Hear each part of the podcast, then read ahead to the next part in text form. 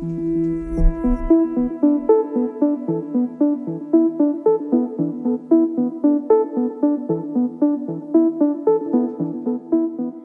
willkommen zu Volle Energie voraus, der Podcast zur nachhaltigen Transformation der Energiewirtschaft. Mein Name ist Geraldine Bastion und in diesem Podcast geht es um die Energie-Megatrends von heute und die Energiewirtschaft von morgen. Um herauszufinden, welches Potenzial in diesen Trends tatsächlich steckt, sprechen wir mit spannenden Interviewgästen und gehen unter anderem der Frage nach, warum Gründerinnen und Gründer mit neuen Ideen und spannenden Geschäftsmodellen für die Energiewende so wichtig sind. Dieser Podcast ist Teil des Projekts SetUp, ein Projekt, mit dem das Bundesministerium für Wirtschaft und Energie die Deutsche Energieagentur DENA beauftragt hat. Mit dem Programm sollen Startups dabei unterstützt werden, mit ihren innovativen Ideen die Energiewende voranzubringen. Mehr Infos zum Setup gibt später. Und jetzt aber zum Thema der heutigen Folge. Wir sprechen heute über Batteriespeichersysteme und erneuerbare Energien. Und wie in jedem dieser Podcast-Folgen freue ich mich auch heute wieder sehr, eine Co-Pilotin dabei zu haben, die mich bei diesem Thema unterstützt. Und das ist heute Pia Dorfinger. Sie ist Teamleiterin Startups und Innovation bei der Thema. Herzlich willkommen, Pia. Hallo. Sehr schön, heute mit dir podcasten zu dürfen.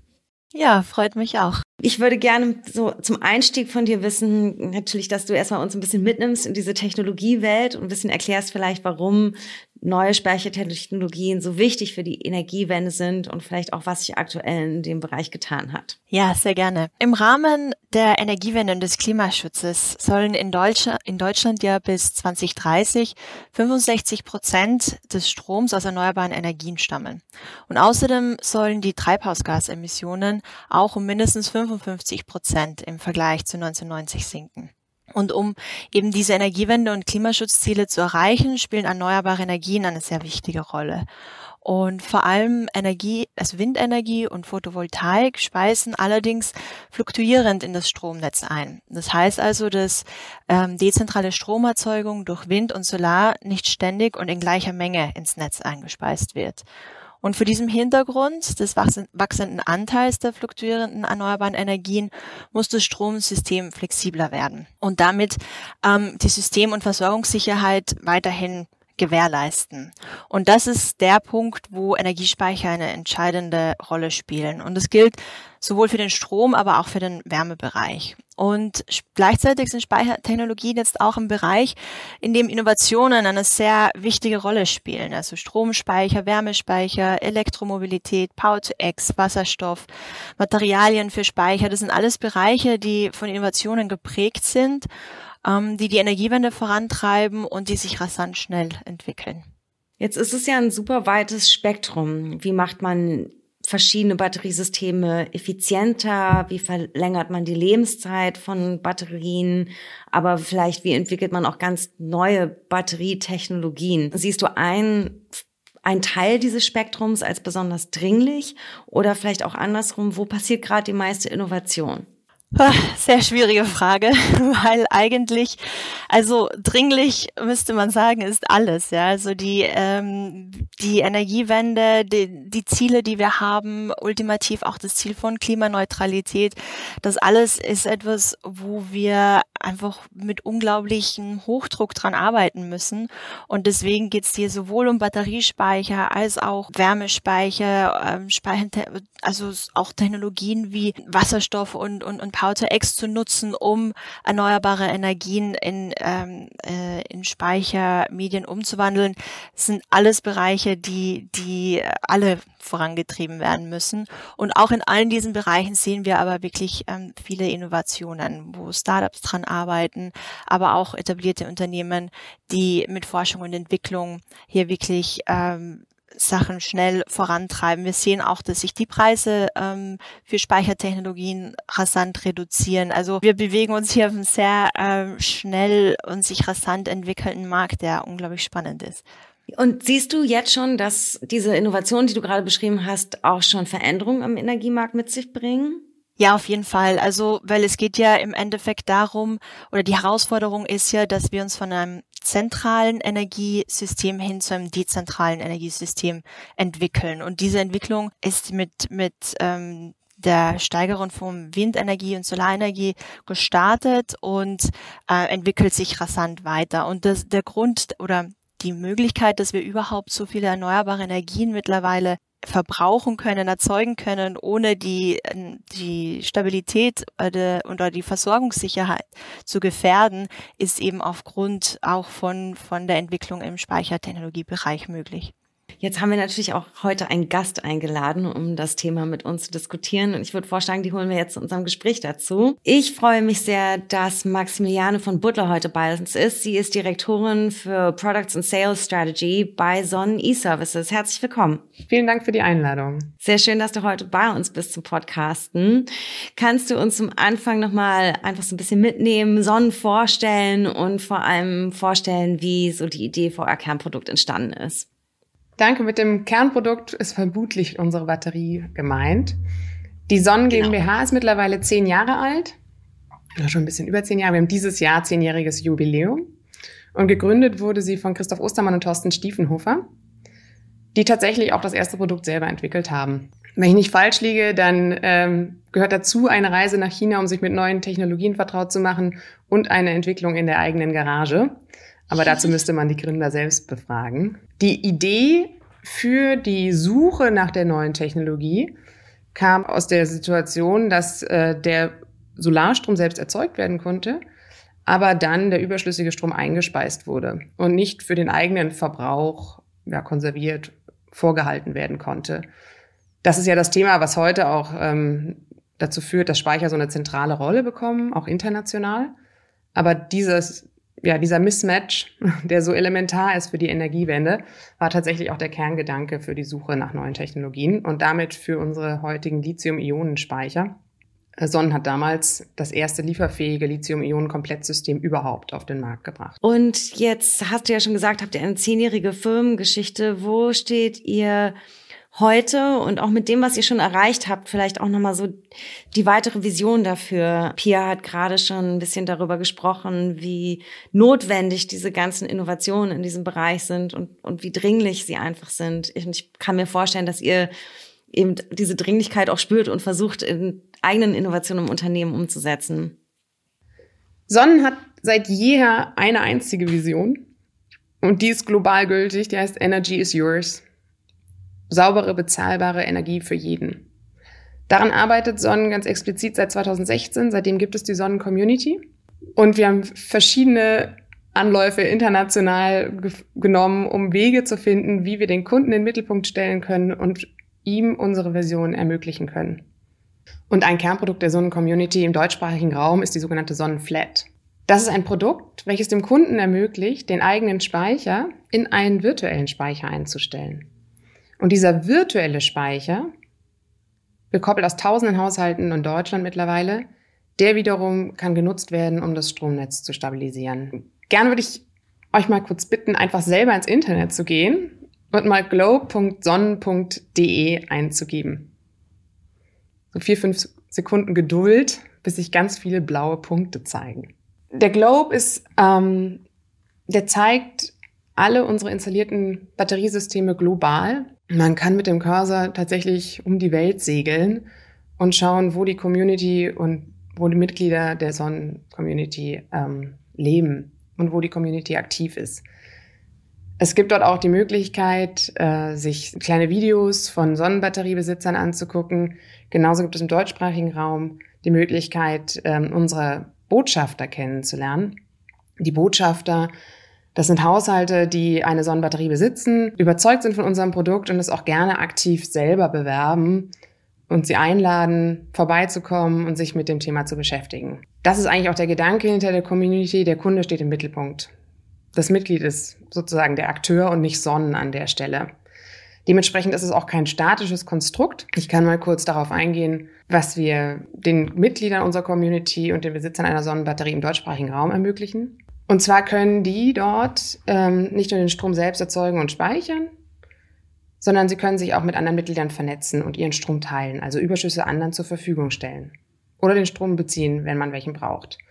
Damit ermöglichen wir für Endkunden etwas, was bisher im Haushaltskundensegment ähm, nicht existent war. Denn sie können eine Dienstleistung im Energiesystem anbieten über diesen virtuellen Speicher und äh, damit an den Vorteilen des Energiesystems der Zukunft teilhaben lassen. Denn wie Pia ja eingangs erwähnt hatte, ist es so, dass die Erneuerbaren unser Energiesystem für große Herausforderungen stellen. Denn Einspeisung ist nicht äh, kontrollierbar. Das heißt, man muss sie eigentlich ausgleichen mit Einspeicherung. Und ähm, dafür gibt es natürlich dann in dem Energiesystem der Zukunft eine Vergütung. Das ist ja ein Wert. Vielen Dank, dass wir jetzt schon ein bisschen was über die Community und die Vision ähm, hören durften. Mich würde hier jetzt auch nochmal für das Set-Hub-Projekt der regulatorische Rahmen ein bisschen interessieren. Also wir sprechen ja von sinkenden Kosten, steigenden Leistungsfähigkeiten, mögliche Gewinne auf dem Regelenergiemarkt und das Potenzial von neuen Speichertechnologien ist extrem hoch. Und der regulatorische Rahmen für den Einsatz von Flexibilität ist aber sehr komplex. Wie seid ihr denn damit umgegangen und könnt ihr vielleicht anderen Startups, die in diesem Bereich aktiv sind, Mut machen? Danke für die Frage. Schwierig zu beantworten. Ich würde darauf gern zwei Perspektiven nehmen und nochmal kurz auf den Kunden zu sprechen kommen. Die Sonnenflat ist eigentlich nichts anderes als ein Produkt, das für den Kunden versucht, in diesem regulatorischen Dschungel das Beste rauszuholen, ohne dass er das irgendwie, dass er sich selber damit beschäftigen muss. Das heißt, es ist eine Vereinfachung, die ihm ermöglicht, an dem Energiemarkt teilzunehmen. Denn das ist einfach, das kann man nicht erwarten, vor allem für ein hoffnungsvoll Massenprodukt in der Zukunft, dass, ähm, dass sich die Endkunden mit den Details der ener energiewirtschaftlichen Regulatorik beschäftigen.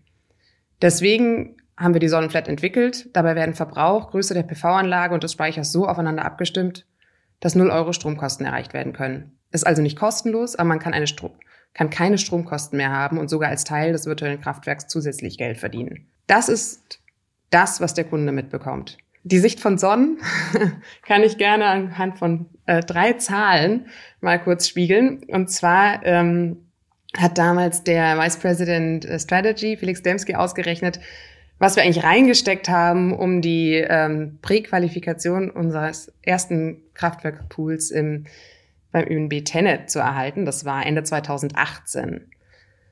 Und er hat damals die Zahlen gefiltert, die folgendermaßen heißen. 20.000 Kilometer wurden zurückgelegt, um mit verschiedenen Netzbetreibern zu diskutieren und zu verhandeln.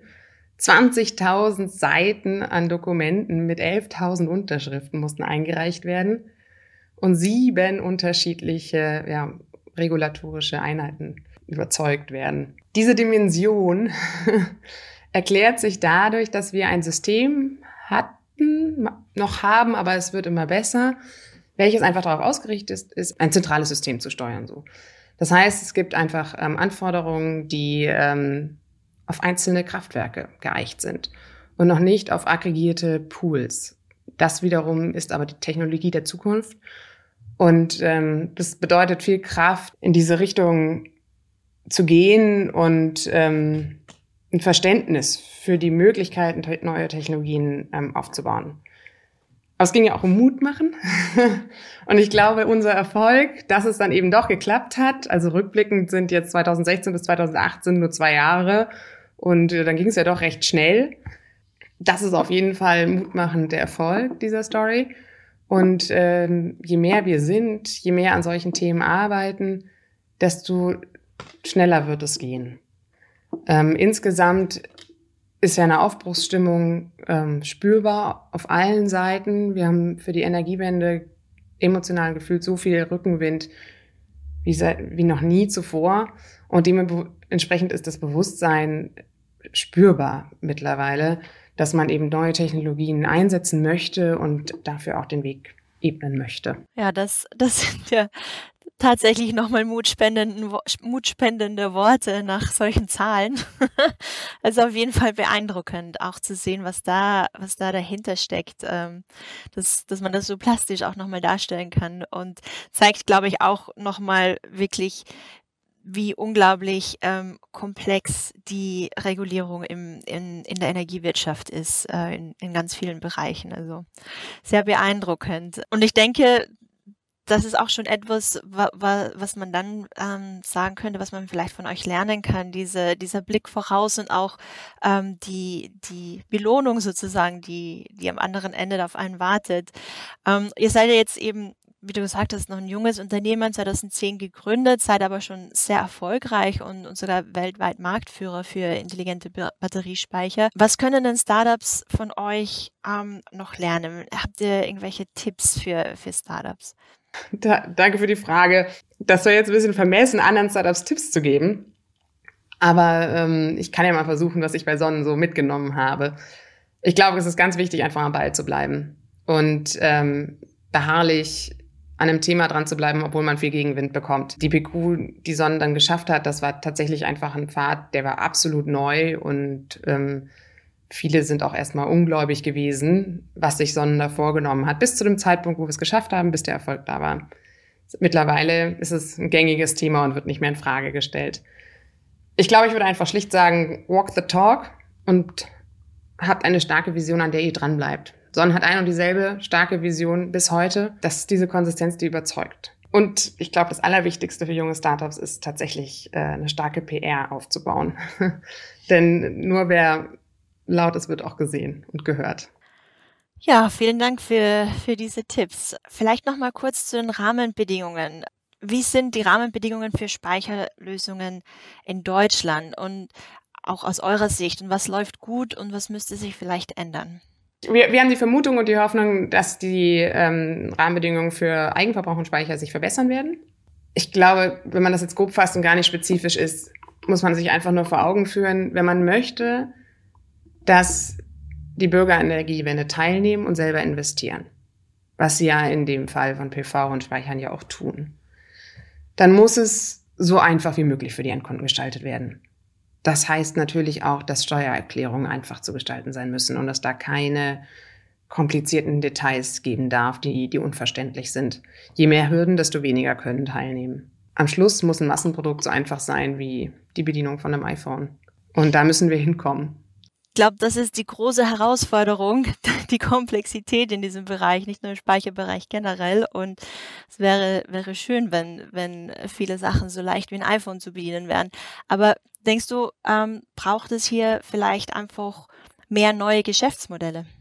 Definitiv. Das ist die große Herausforderung der Zukunft. Ähm, denn ein Energiewirtschaftssystem, das wir so massiv umgestalten, wird neue Geschäftsmodelle bieten. Die sind aber jetzt noch nicht klar, größtenteils. Also wenn man eine Perspektive hat auf 2030, ist heute völlig unklar, ähm, worauf man sich fokussieren kann und auch wie der Rahmen aussieht. Wir transformieren ein komplettes System. Das heißt, die, diese Geschäftsmodelle zu finden, auch für den Übergang bis zu dem neuen energiewirtschaftlichen System, die sind das A und O für die Startups, um eine Daseinsberechtigung zu haben. Und deswegen ist der kontinuierliche Austausch dazu und auch die, ähm, die Sicherheit rund um die Regulatorik und rund um die, den Transformationsprozess ein wesentlicher Pfeiler für die Existenz und für die Ermöglichung von Innovationspotenzial, ähm, ja, für das Ausschöpfen vom Innovationspotenzial, den die neuen Technologien ja bieten für die gelungene Energiewende. Ja, das sind doch äh, schöne abschließende Worte. Danke sehr, Maximiliane. Danke, dass ihr da mit so gutem Beispiel vorangeht. Es war sehr spannend, dich heute da zu haben. Vielen Dank für die Einladung. Ja, Pierre, das war natürlich super spannend, Maximilianes Perspektive darauf zu hören, auch gerade was neue Geschäftsmodelle angeht und notwendige Fördermaßnahmen. Ihr versucht ja dabei der DENA wirklich viel zu machen, was die Unterstützung von Startups angeht, auch unter anderem bei der Entwicklung neuer Geschäftsmodelle, aber vor allem auch der Vernetzung von Startups in dem Bereich. Vielleicht kannst du uns ein bisschen mitnehmen und erzählen, was das SET-Projekt in diese Richtung gerade zum Thema Batteriespeichersysteme macht. Ja, sehr gerne. Also wir haben zum einen das Setup-Projekt, wo wir ja auch in den vorherigen Podcast-Folgen schon einiges dazu gehört haben. Und dann haben wir auch noch die Set Global Innovation Plattform. Das ist das internationale Set-Projekt in der DENA, wo wir bereits seit fünf Jahren mittlerweile ein globales Innovationsnetzwerk aufbauen, in dem wir ähm, Startups, Unternehmen, Investoren, die Politik und äh, eine Vielzahl an Innovations Akteuren zusammenbringen und eben vernetzen. Die Set Global Innovation Plattform besteht aus drei großen Komponenten, dem Set Award, der Top 100 Liste und dem Set Tech Festival beziehungsweise der Set Week, ähm, wo du ja auch schon in den letzten zwei Jahren Teil davon warst. Ja, das kann man vielleicht den Zuhörerinnen und Zuhörern verraten, dass wir uns daher kennen, weil wir uns genau bei dieser wunderbaren Award Show auch nicht zum ersten Mal dieses Jahr kennengelernt, aber zumindest einmal auch physisch gesehen haben dieses Jahr dort. Genau, genau. Ähm, definitiv ein, ein Highlight in diesem Jahr 2020. Und ähm, ja, wie gesagt, es ist ein globales Netzwerk. Jedes Jahr ähm, können sich Startups aus der ganzen Welt für den Set Award bewerben. Und ähm, wir bekommen da auch immer ungefähr zwischen 500 und 600 Bewerbungen und äh, wählen daraus dann die Top 100 äh, Startups aus und auch die Finalisten, die dann ähm, normalerweise für das Tech Festival in Berlin zusammenkommen. Dieses Jahr gab es die Set Week, angepasst an die aktuelle Situation und wo dann auch der Set Award vergeben wird. Und im Endeffekt zeigen wir mit der Set Global Innovation Plattform, was möglich ist, was sich im Bereich Innovationen tut, was, welche Innovationen es im Bereich Energiewende und Klimaschutz gibt. Wir vernetzen die Startups und wir geben ihnen und ähm, ihren Ideen und ihren Geschäftsmodellen eine globale Bühne, um, um einfach die Aufmerksamkeit darauf zu lenken. Und klar, Batterien, äh, Startups, die im Batteriebereich arbeiten, ähm, spielen da eine große Rolle. Wir hatten auch dieses Jahr beim Sales Award einige Finalisten, aber auch in den Top 100 Startups, die im, im Batteriebereich arbeiten. Was auch super, ein super spannender Bereich ist, ist ähm, Materialien für Batterien, also Startups, die daran forschen und entwickeln, wie man Batterien umweltfreundlicher machen kann, wie man weniger schädliche unterschiedliche Materialien verwenden kann, sie nachhaltiger macht. Also das sind äh, ist auch ein Thema, das im, im Set, in der Set Global Innovation Plattform relativ prominent war dieses Jahr. Und mhm. ja, wir freuen uns schon auf, auf das nächste Jahr, fünfjähriges Jubiläum, welche Bewerbungen wir da bekommen werden und ja, nutzen es natürlich weiter, um ähm, auf globaler Ebene zu zeigen, was wir denn alles schon erreichen können und machen können, um die Energiewende und Klimaschutzziele zu erreichen. Ich freue mich auch schon drauf. und ja, also vielleicht auch nochmal als, als kleines Shoutout, wenn man ein Startup ist und das hört, dann sind das alles offene Prozesse, wo man sich bewerben kann und mitmachen kann. Und, und das ist auch eine Einladung, dies zu tun. Das stimmt. Danke sehr. Vielen Dank fürs gemeinsame Podcasten, Pia. Es war sehr, sehr schön mit dir. ja, freue mich auch. Vielen Dank.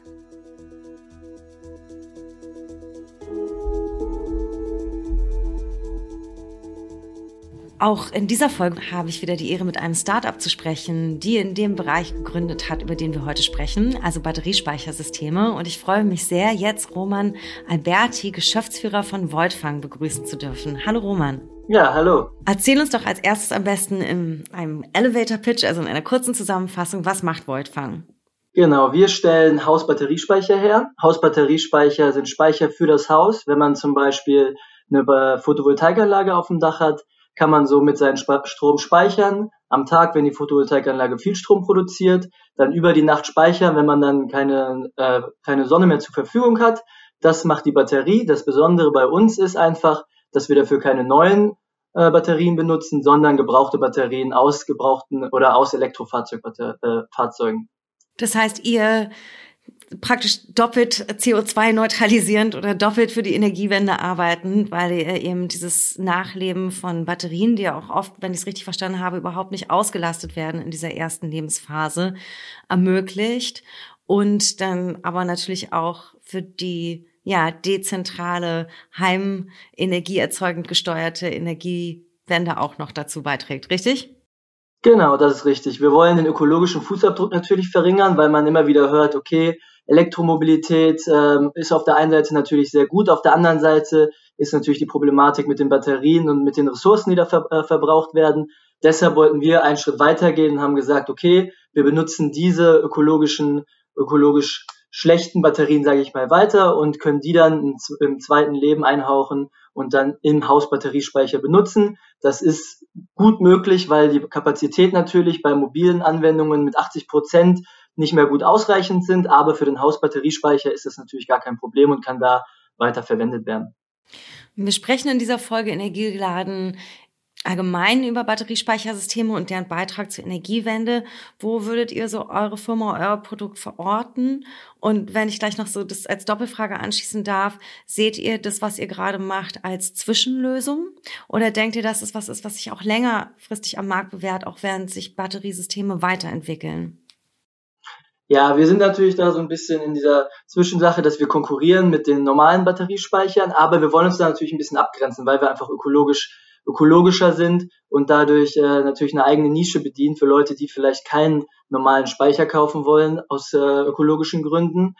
Und ähm, genau, das durch die Wiederverwendung hoffen wir da einfach äh, einen neuen Markt zu erreichen. Und erzähl uns doch noch mal ein bisschen, wo, wie weit seid ihr? Wie lange gibt es euch schon? Und ja, aus welchem Stage befindet ihr euch sozusagen gerade? Genau, wir haben das vor circa anderthalb Jahren äh, gegründet, sogar mit einem relativ äh, relativ äh, innovativen Idee und beziehungsweise waren wir dabei, hatten uns ein Wohnmobil gekauft und wussten nicht genau, wie sieht das aus mit der Stromversorgung vom Wohnmobil, was für Batterien kann man verwenden. Daraufhin haben wir gesagt, okay, wir gucken mal, wo man günstige Batterien herkommt. Wir sind auf die Idee vom Tesla gekommen, haben dann im Internet nachgeguckt, okay, die Batterien sind relativ günstig. Das haben wir dann äh, gesehen, aber haben leider dann gemerkt, okay, leider für den, für den Camperbereich gar nicht geeignet, sind dann aber weiter mit der Idee gegangen und haben geguckt, wo kann man die Batterien verwenden und sind dann weitergegangen und haben uns dann aus wissenschaftlicher Sicht ein bisschen damit beschäftigt, haben alle unsere Masterarbeiten geschrieben. Wer sind wir? Das sind drei Gründer, alle die äh, alle Maschinenbaustudenten der RWTH Aachen und sind dann alle zusammen quasi jeder mit seinen Abschlussarbeiten, mit seinen Projekten, die er hatte, in die Richtung gegangen und konnten da unser Know-how weiter aufbauen. Und gerade ist es so, dass wir äh, jetzt den ersten Pilotprojekt oder das erste Pilotprojekt fertig haben. Das ist jetzt seit circa einem halben Jahr am Netz.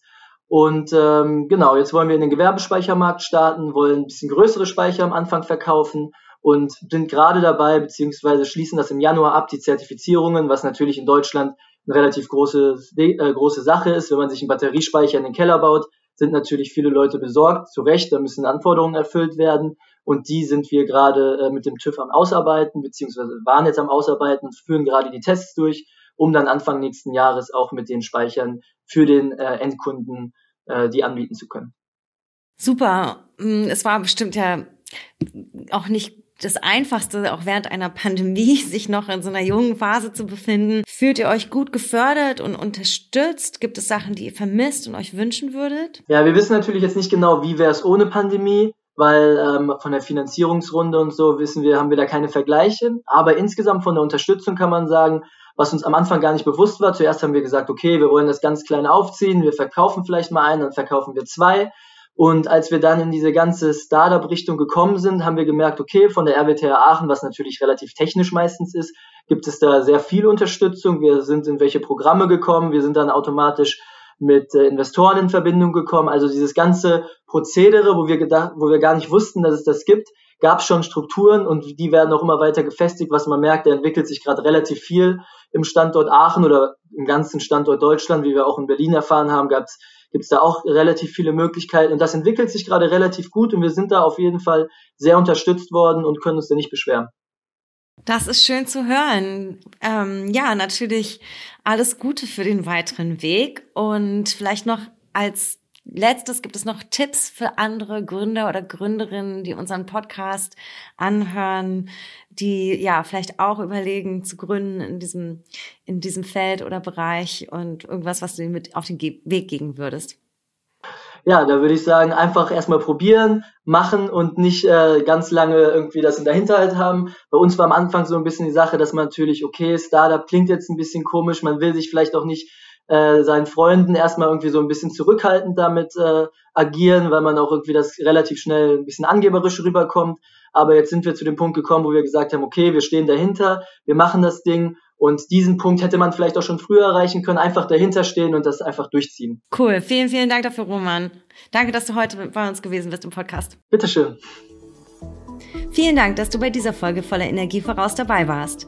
Wenn dir der Podcast gefallen hat, freuen wir uns sehr, wenn du ihn abonnieren oder teilen möchtest.